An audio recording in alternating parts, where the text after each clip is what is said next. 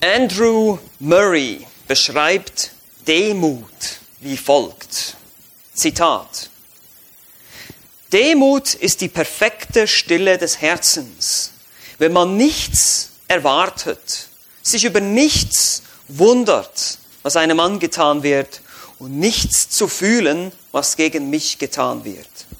Es bedeutet ruhig zu sein, wenn, wenn, wenn, wenn niemand mich lobt oder wenn ich beschuldigt und verachtet werde. Es bedeutet gesegnet beim Herrn zu Hause zu sein, wo ich hingehen kann und die Tür zuschließen kann und vor meinem Vater im stillen knien kann. Ich bin still im tiefen Meer der Ruhe, wenn alles um mich herum und über mir zusammenbricht. Zitat Ende. Nun, Demut ist eine der wichtigsten Eigenschaften des Christen, weil Christus selber demütig ist oder sanftmütig und von Herzen demütig, wie er das selber gesagt hat in Matthäus Kapitel 11. Und doch ist es so schwierig zu leben, ist es nicht so? Wann immer, man, wann immer man nämlich denkt, jetzt bin ich demütig, da bin ich schon wieder stolz. Sich selbst nicht mehr wichtig sein. Keine Angst zu haben oder zornig zu sein, wenn ich nicht gelobt werde oder wenn mich niemand beachtet oder wenn alles um uns zusammenbricht. Oder wenn wir uns vielleicht die Frage stellen, was machen bloß unsere Politiker? Was machen die bloß? Was geht da ab? Ruhig sein, demütig sein, gütig sein, wenn wir kritisiert, verfolgt, denunziert werden, verachtet sind, verleumdet werden wenn die Gesellschaft um uns herum immer gottloser wird, immer korrupter wird, immer verdorbener wird, so wie auch der, der Staat selbst, die Gesetzgebung, all diese Dinge, ganz ruhig bleiben, sich nicht aufregen, da kann man sehen, wie stolz wir alle sind und wie sehr uns Demut fehlt. Aber genau das schreibt Paulus an Titus. Es soll die Christen auf Kreta auszeichnen. Sie sollen ein Beispiel sein von unendlicher Demut, Güte, Milde und Sanftmut. Und zwar gegenüber einer gottlosen Gesellschaft und auch gegenüber einem gottlosen Staat. Wir dürfen nicht vergessen, zu der damaligen Zeit war das römische Reich an der Macht und es gab viele gottlose Kaiser, schreckliche Tyrannen. Diesen Kontext dürfen wir nicht vergessen, wenn wir hier über dieses Thema sprechen, wie sich der Christ gegenüber dem Staat zu verhalten hat. Und Gott gibt uns in seinem Wort zeitlose Prinzipien, die wir auch heute noch anwenden können und sollen. Letztes Mal haben wir uns verschiedene Fragen gestellt. Diejenigen, die nicht da waren, ihr könnt euch die Predigt gerne im Internet nochmal runterladen und anhören. Es ging um die Frage eben, wie die Gemeinde gegenüber dem Staat steht, der Christ gegenüber der Politik und dass es wichtig ist, dass eben Kirche und Staat getrennt wird, Gemeinde und Staat getrennt wird. Vor allem eine Trennung von Macht, nicht unbedingt eine Trennung von Einfluss. Das eine soll das andere beeinflussen. Die, die Gemeinde Jesu Christi soll definitiv einen Einfluss nehmen in der Gesellschaft aber sie sollen nicht einander kontrollieren oder einander Vorschriften machen, Macht ausüben. Und das gab es beides schon in der Geschichte, in der Kirchengeschichte, in der Weltgeschichte. Es gab Zeiten, wo der Staat die Kirche unterdrückte und verfolgte, zum Beispiel im Römischen Reich. Es gibt auch heute noch Staaten, die die Kirche unterdrücken und verfolgen. Das ist verkehrt, das ist falsch. Auf der anderen Seite gab es auch Zeiten, wo die Kirche, der, die, die Gemeinde Jesu Christi verstaatlicht wurde und die Politik bestimmte und über die Regierung herrschte. Und das ist ebenso verkehrt. Damit haben wir in Europa sehr viel Erfahrung. Schlechte Erfahrung. Und wir sahen am Beispiel von Jesus und den Aposteln, dass es nie das Ziel war, der Gemeinde Jesu Christi irgendwie die bestehenden politischen Strukturen zu verändern, Umwälzungen, Revolution zu bewirken. Das ist nicht unser Ziel. Zumindest nicht mit politischen Mitteln. Zumindest nicht mit den Mitteln, wie heute eben Politik gemacht wird oder auch damals, natürlich auch mit Gewalt oder mit anderen Dingen. Putsch, Aufstand. Nein, wir sehen, dass die Gemeinde einen prophetischen Auftrag hat in der Gesellschaft. Das hat sich bis heute nicht geändert. Titus 3, die ersten beiden Verse fordern Christen deutlich auf, sich den Regierenden zu unterordnen und als einfacher, angenehmer, ja konstruktiver Bürger zu leben.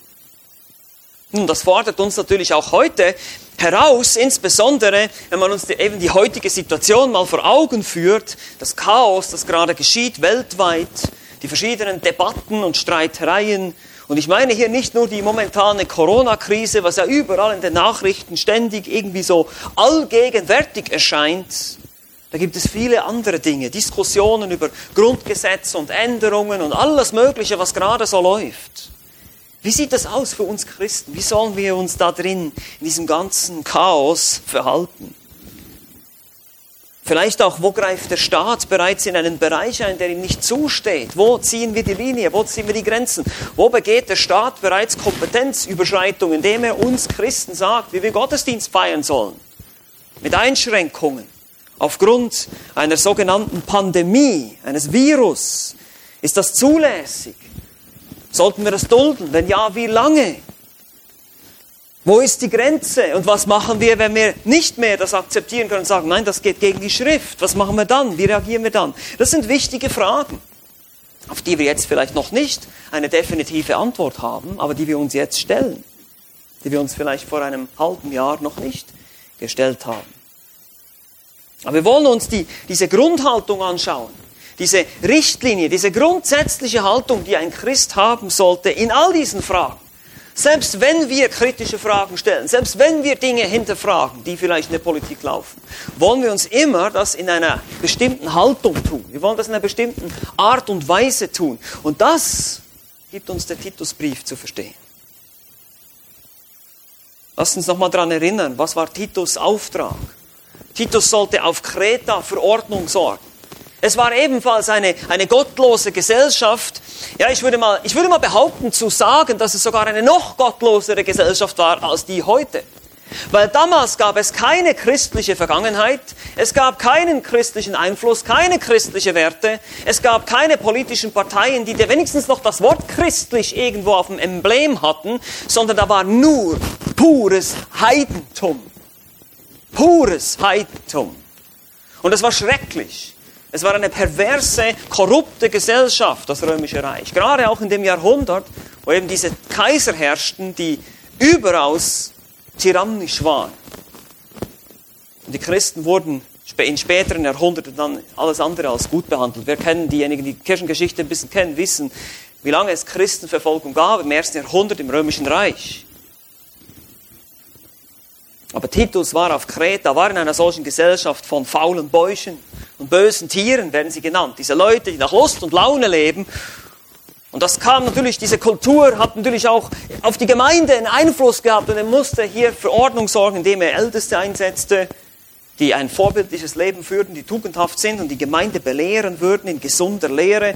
Das haben wir im Kapitel 2 angeschaut, im Titusbrief, wie sich die einzelnen Gruppen, die, die älteren Männer, die, die älteren Frauen, die jüngeren Frauen, diese ganzen verschiedenen, auch die Sklaven verhalten sollten.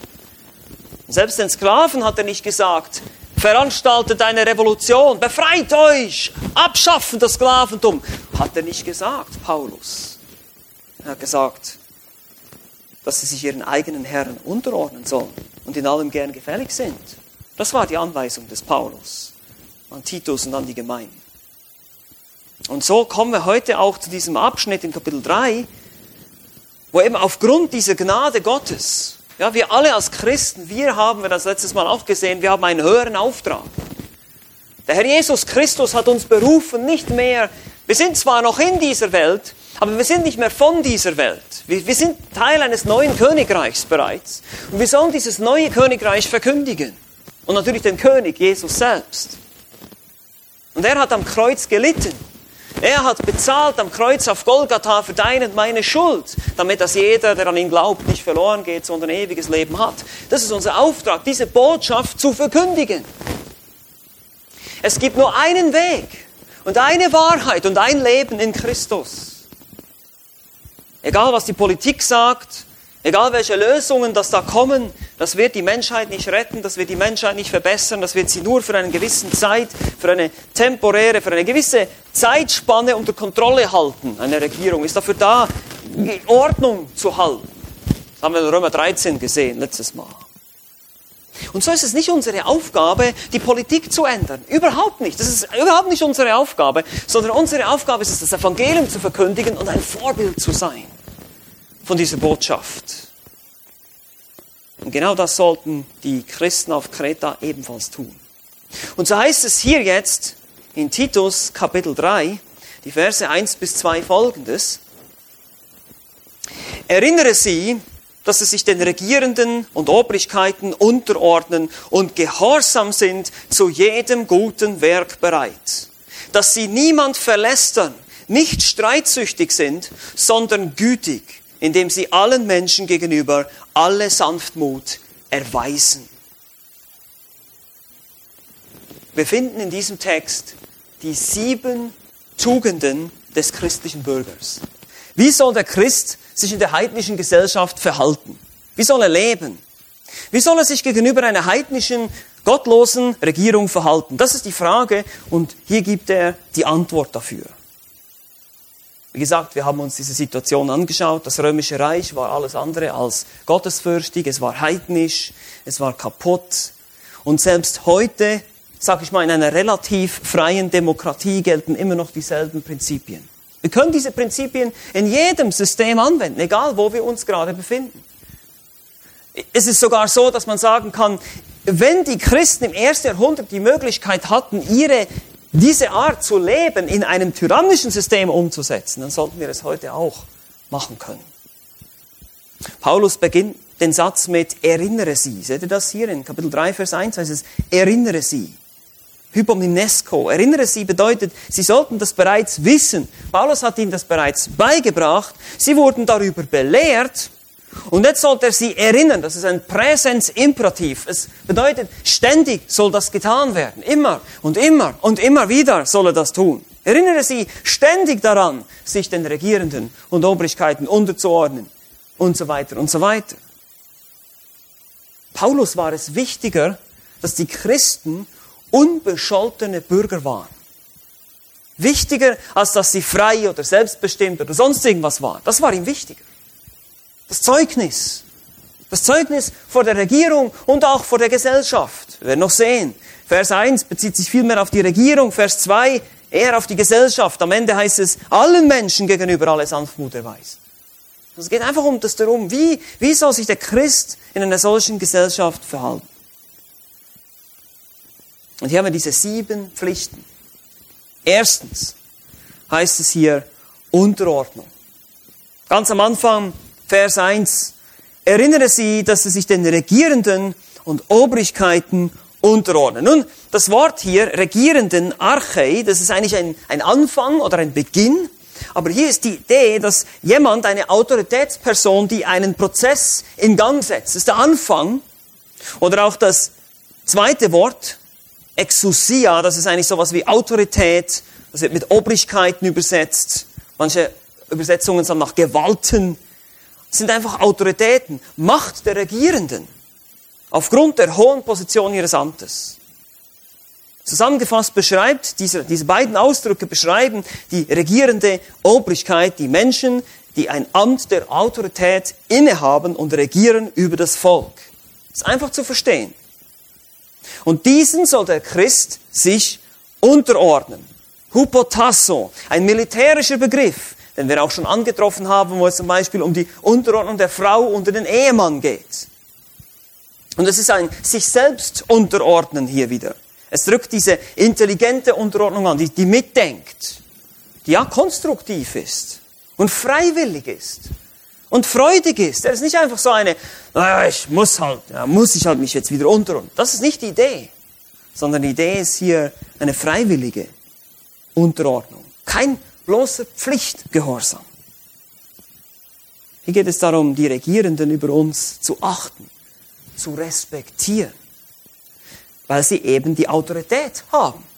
Nicht, weil sie unbedingt die tollsten Menschen sind, nicht, weil sie die moralischsten Menschen sind, nein, weil sie in dieser Position von Gott eingesetzt wurden.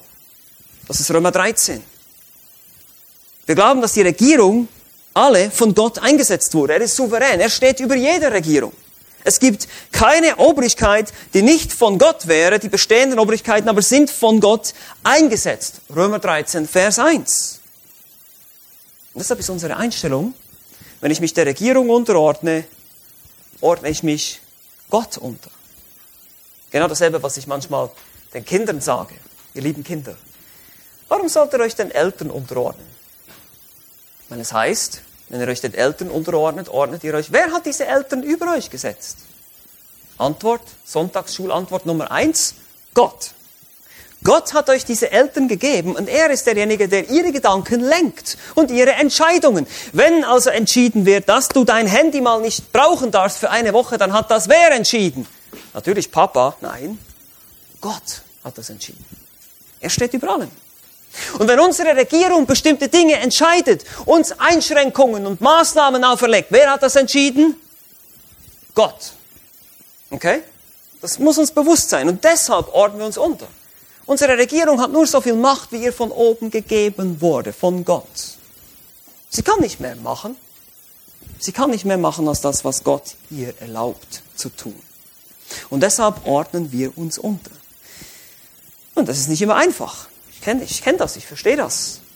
Aber es ist trotzdem das, was wir dazu aufgerufen werden hier im Titusbrief. Zweitens, die zweite Pflicht, die wir haben, ist Gehorsam. Es heißt ja hier nicht nur Unterordnung, das ist die, die Einstellung, die Grundhaltung, sondern eben auch Gehorsam. Wörtlich, die Elberfelder übersetzt, Gehorsam zu leisten. Die Menge 2020 sagt, ihren Befehlen Gehorsam leisten. Das ist relativ simpel. Das ist nicht schwer, oder? Zu verstehen. Es braucht eigentlich nicht viel Erklärung. Es ist interessant, es ist auch ein spezielles Verb hier, äh, was also nicht unbedingt überall benutzt wird, was um Gehorsam geht. Und dieses Verb betont besonders die Autorität dessen, dem gehorcht werden muss. Also nicht nur die Einstellung, dass die Regierung über uns gesetzt ist von Gott, sondern dass sie das Recht hat, uns Befehle zu erteilen, Vorschriften zu erlassen und Auflagen zu machen, die wir unbedingt zu befolgen haben. Das ist die Grundeinstellung. Ich weiß, wir haben letztes Mal über verschiedene ähm, Diskussionen und Debatten, die es jetzt gerade gibt, gesprochen, dass es manche Dinge gibt, die fragwürdig sind oder dass es manche Dinge gibt, die vielleicht gegen die Schrift gehen. Aber das ist erstmal die Grundhaltung. Wir befolgen. Es gibt nur eine Ausnahme in der Schrift, und zwar, wenn es gegen die Schrift geht. Wenn die Regierung von uns etwas verlangt, was Sünde wäre, dann müssen wir Gott mehr gehorchen als den Menschen. Apostelgeschichte 5, 29. Und da wird genau dasselbe Verb verwendet. Peitharcheo. Dieser Autorität zu gehorchen, nämlich Gott in dem Fall. Wenn Gott etwas sagt in seinem Wort und die Regierung verbietet uns das oder umgekehrt, die Regierung erwartet von uns, dass wir nicht mehr evangelisieren zum Beispiel, dann müssen wir Gott mehr gehorchen als den Menschen. Herausfordernd? Hm, denke schon. Alles ist herausfordernd. Und was die Regierung will von uns, außer zu sündigen, das ist ziemlich viel.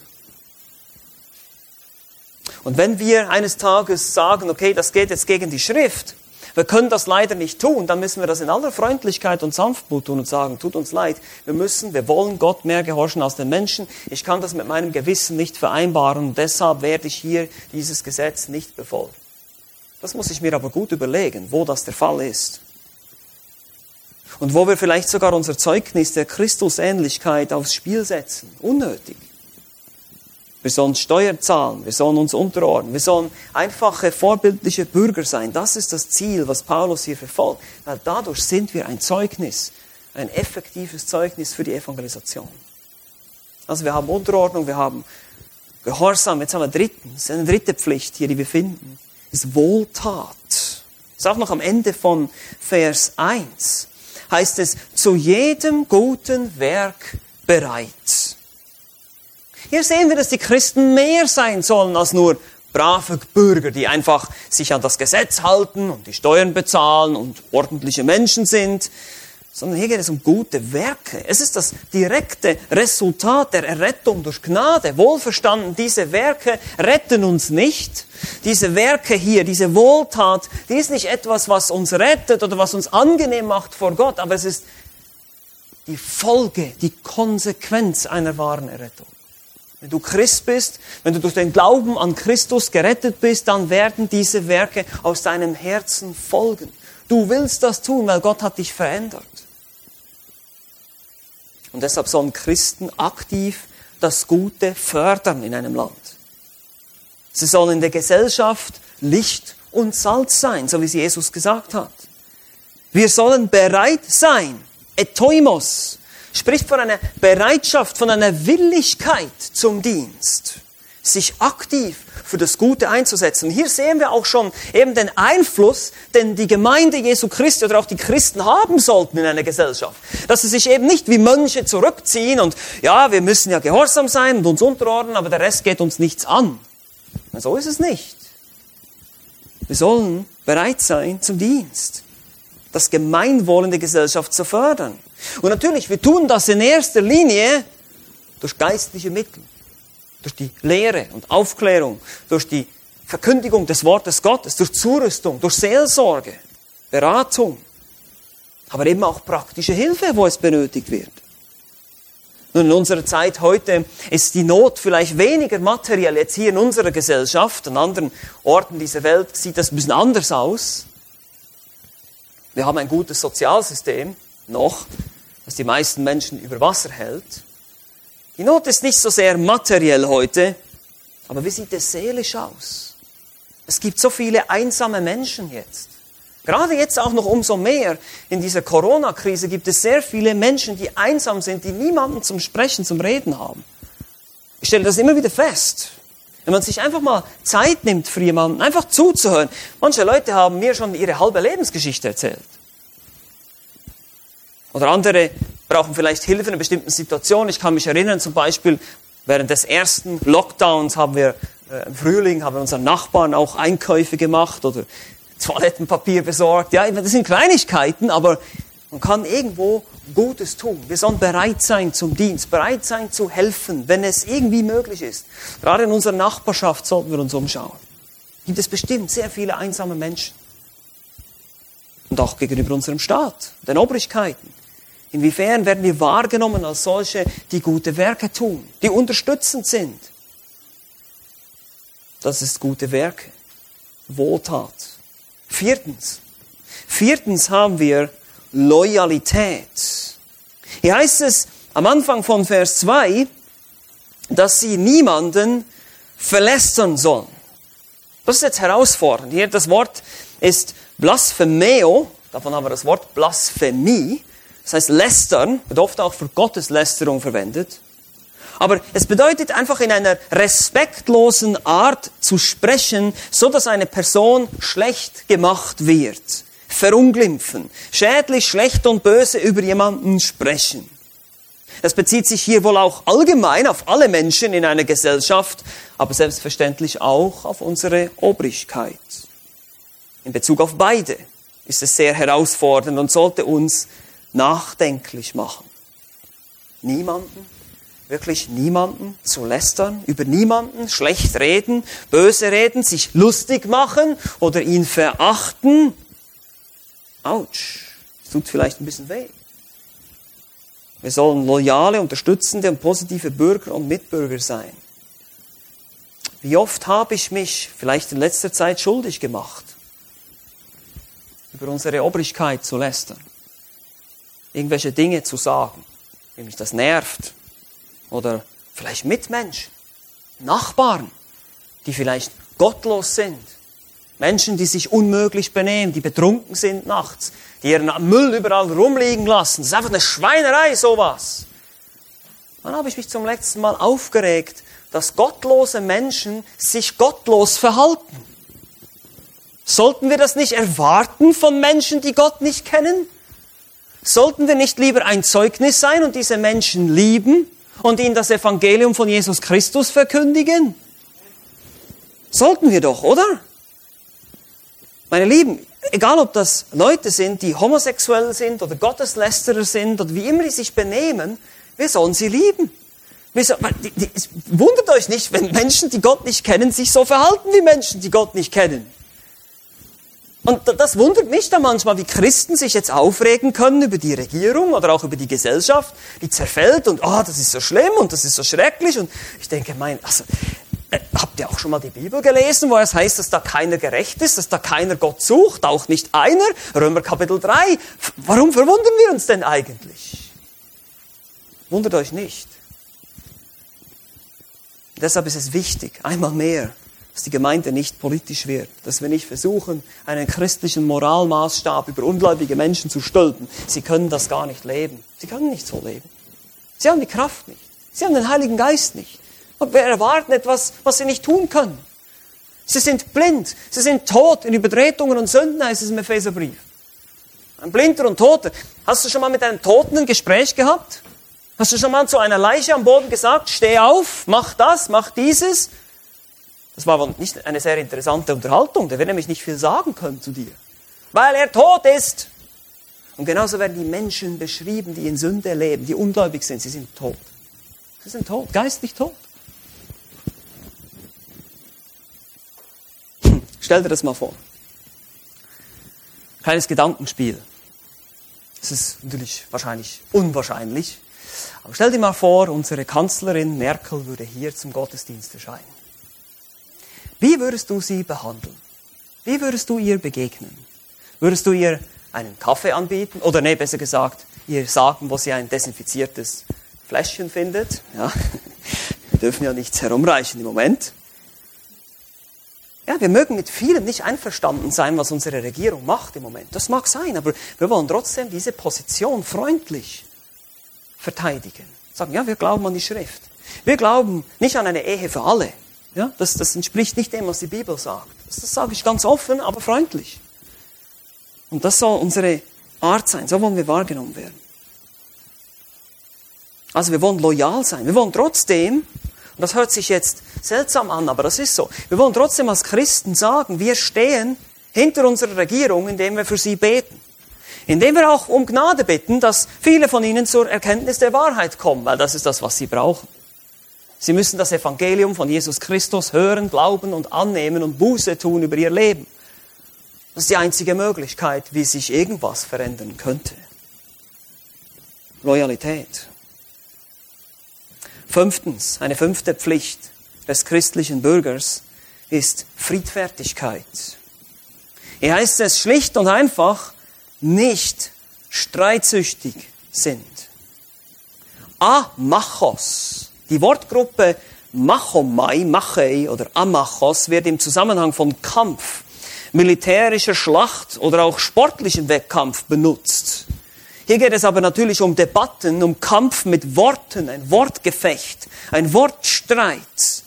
Ah, Machos, ohne, ja, kein Wortstreit, keine Debatte, keine ständige Diskussion. Nein, das heißt nicht, dass wir uns nicht kritisch auseinandersetzen dürfen mit bestimmten Themen oder uns kritisch äußern dürfen, auch zum Beispiel zum Thema Abtreibung oder andere Dinge. Das meine ich damit nicht. Aber wir führen keinen Wortkampf, keine Debatte. Wir streiten nicht mit ungläubigen Menschen darüber. Ich will aus meinem Gegenüber, wenn ich eine Diskussion habe, nicht einen Abtreibungsbefürworter machen. Nein, ich will aus ihm, ich möchte, dass er Jesus Christus kennenlernt und dass er gläubig ist und errettet wird. Dann wird er nämlich automatisch merken, dass Abtreibung Kindermord ist. Aber wenn wir nur über, das, über diese Themen sprechen die ganze Zeit, dann wird diese, dann werden wir eigentlich abgelenkt vom Wesentlichen. Wie gesagt, diese Person ist blind, tot in Übertretung und Sünde. Und so müssen wir uns vorsehen, welche Diskussionen und Debatten wir überhaupt beginnen oder in welchen Themen wir überhaupt uns engagieren als Christen, eine bestimmte Position zu beziehen. Sei das im Alltag, sei das gegenüber deinen Nachbarn oder sei das vielleicht, wenn du Kontakte hast gegenüber Politikern. Ja, das ist egal, gegenüber wem wir diese Position vertreten, die biblische Position. Aber wir müssen uns auch überlegen, welche Dinge wollen wir vor allem betonen. Wir wollen uns nicht in Wortgefechte und Streitereien einlassen, weil das kann nämlich sehr schnell geschehen. Oder auch über die sozialen Medien, was da eins diskutiert und debattiert wird momentan. Und teilweise Leute, von denen ich weiß, sie bekennen sich zu Christus und ich denke, ach Mann, ich würde auch lieber einfach das Evangelium verkündigen. Wenn wir auf der Straße mit Menschen sprechen oder mit Nachbarn, und da gibt es so viele verschiedene Meinungen, auch eben über die Corona-Krise. Der eine, wir haben bei uns in unserer Nachbarschaft auch Leute, die ständig mit Masken rumrennen und ja, und wenn man ins Fahrstuhl reinkommt, dann oh, geht schnell zuerst raus und dann erst sie, wir kommen nicht mit ihnen zusammen in den Fahrstuhl, die haben richtig Angst, ja, die haben ihre Masken und so und ja und alles und desinfizieren und ah. und da gibt's andere Nachbarn, die sagen, ach, das ist alles Blödsinn, ich glaube überhaupt, ich glaube nicht mal an Corona, das gibt's alles gar nicht. Aber ich will weder die eine noch die andere Position unterstützen. Ich sage, mir ist es letztlich egal, ihr braucht alle Christus. Das ist der Punkt. Und wenn ich mich dann einlasse auf eine Debatte mit jemandem, um ihn davon zu überzeugen, dass wir diese oder jene Maßnahme nicht so ernst nehmen brauchen, oder dann ist das nicht das Ziel. Es geht ja gar nicht darum. Es geht darum, Christus zu verkündigen und ein friedfertiger Mensch zu sein, ein Zeugnis zu sein. Wir sollen nicht feindlich reagieren, wenn Ungläubige sich wie Ungläubige benehmen. Diejenigen, die rebellieren und Hass verbreiten, sowie auch die anderen, die in Panik und Angst sich verkriechen. Sie tun das, weil sie gottlose Menschen sind, weil sie keine Hoffnung haben, weil sie irre gehen, unverständig sind und in die Irre gehen, wie es in Titus 3, Vers 3 heißt, wie wir auch einst alle waren, heißt es. Und deshalb sollen wir sie mit dem Evangelium erreichen. Wir wollen friedfertig sein. Wir wollen friedfertig sein. Wir wollen nicht Wortgefechte führen und uns in irgendwelche Debatten verstricken, die nirgendwo hinführen. Und vor allem wollen wir nicht mit Ungläubigen debattieren, die sowieso letztlich irregeleitet sind. In 1. Korinther 2,14 heißt es, dass der natürliche Mensch nichts vernimmt vom Geist Gottes. Wir müssen ihm das Evangelium bringen, damit der Geist Gottes am Herzen wirkt und sozusagen das Licht einschaltet in diesem dunklen Herzen und es zum Leben erwachen kann. Wir sollen Mitleid haben mit all diesen Menschen. Unser Herz sollte bluten für unsere Regierung und unsere Gesellschaft. Das ist so schlimm, es ist so schrecklich, so hoffnungslos. Diese Menschen haben teilweise noch wie lange zu leben? Zehn Jahre, 20 Jahre, dann ist alles vorbei für sie. Und dann gehen sie in die ewige Verdammnis, ohne Hoffnung, ohne je irgendwie da rauszukommen. Und wir, wir haben den Schlüssel dazu. Wir wissen, wie diese Menschen in den Himmel kommen können. Wir müssen es ihnen sagen. Und wir müssen uns darauf konzentrieren und alles andere möglichst beiseite schieben. Und uns darauf konzentrieren, gute Werke zu tun, nicht zu lästern, nicht streitsüchtig zu sein. Und sechstens, eine weitere Pflicht hier, Güte. Ja, wir sollen vielmehr gütig sein. Eben nicht streitsüchtig, sondern gütig, milde, sagt die Elberfelder Bibel. Das griechische Wort hier ist sehr interessant. Das heißt, nicht auf jedem Recht oder Vorrecht bestehen. Nicht auf jedem Buchstaben des Gesetzes oder auf jeder Sitte und Regel bestehen. Nicht auf jedem Grundrecht bestehen. Ergebend, nachgiebig, höflich, tolerant sein. Uh, das ist ein Reizwort, ich weiß. Ich meine hier nicht die Toleranz, dass wir einfach Sünde dulden. Ich meine tolerant im Sinne von, dass ich Menschen, die unerträglich sind, ertrage in der Liebe Christi. Das ist die Herausforderung für uns. Das ist schwer. Das ist schwer. Upp. Das war jetzt ein guter Effekt. Danke. Eine Einstellung, die nicht Groll und Zorn hegt, sondern dem anderen im Zweifel für den Angeklagten ist. Im Zweifel für den Angeklagten. Was bedeutet das? Möglichst das gute Glauben. In Bezug auf unsere Regierung, dass sie es gut meinen mit uns. In Bezug auf unsere Mitmenschen, dass sie es gut meinen oder dass sie nicht anders können, wenn sie Böses tun. Das ist schwierig. Nachgiebig, höflich, tolerant sein. Eben nicht auf jede Theorie oder jede These oder jede Nachricht gleich darauf einsteigen, dass alles glauben, was die Medien sagen, egal welche Medien das auch immer sind, die du liest, aber pass auf. Da gibt es so viel Unsinn heute. Viele dieser Theorien sind nicht bewiesen. Verschwörungstheorien, was weiß ich nicht alles hier rumkreist und jetzt debattiert wird und gesagt wird und diskutiert wird. Wir sollen uns da besser raushalten. Lasst uns vorsichtig sein, welche Position wir in der Öffentlichkeit beziehen und ob wir überhaupt eine beziehen sollten in gewissen Fragen. Vielleicht ist es noch zu früh, um in gewissen Dingen überhaupt schon eine Aussage machen zu können. Und lieber auf das Evangelium Jesu Christi verweisen. Und sagen, weißt du, es, ich kann dir nicht sagen, was mit diesem Virus sein wird und wie viele Menschen noch sterben werden, ob es besser wird oder nicht besser wird. Aber ich kann dir eins sagen. Durch den Herrn Jesus Christus, durch den Glauben an ihn hast du ewiges Leben. Das musst du glauben. Dann hast du eine Hoffnung, die über dieses Leben hinausgeht. Dann ist es egal, ob du ab einem Virus sterben wirst oder ab irgendeiner anderen Ursache oder über unter das Auto kommst oder was auch immer, sterben wirst du sowieso. Keiner kommt darum herum zu sterben. Wir sterben alle, jeder von uns.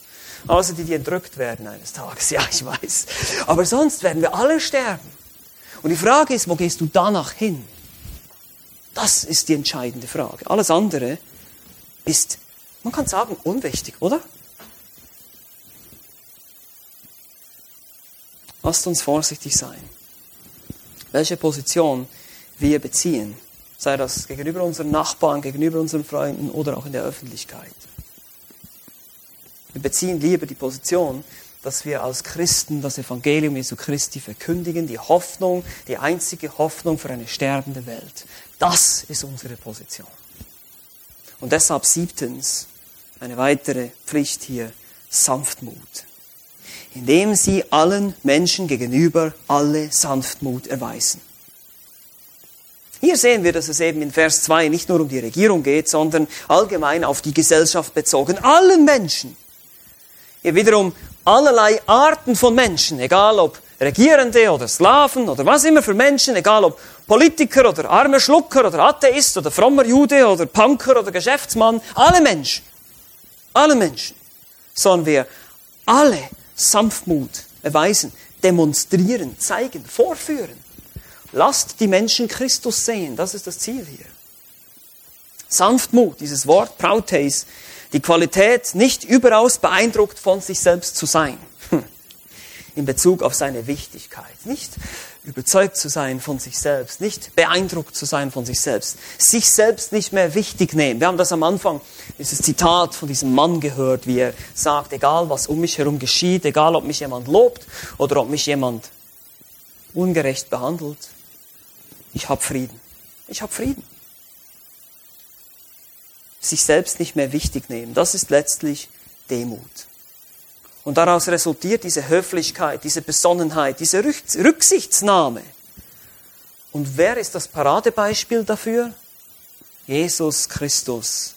Petrus schreibt in 1. Petrus 2, ein paar Verse weiter von dem, was wir heute in der Schriftlesung gelesen haben, heißt es, als er geschmäht wurde, schmähte er nicht wieder. Als er litt, drohte er nicht, sondern übergab es dem, der gerecht richtet. Er hat unsere Sünden selbst an seinem Leib getragen auf dem Holz, damit wir den Sünden gestorben, der Gerechtigkeit leben mögen. Durch seine Wunden seid ihr heil geworden. Als er geschmäht wurde, schmähte er nicht wieder.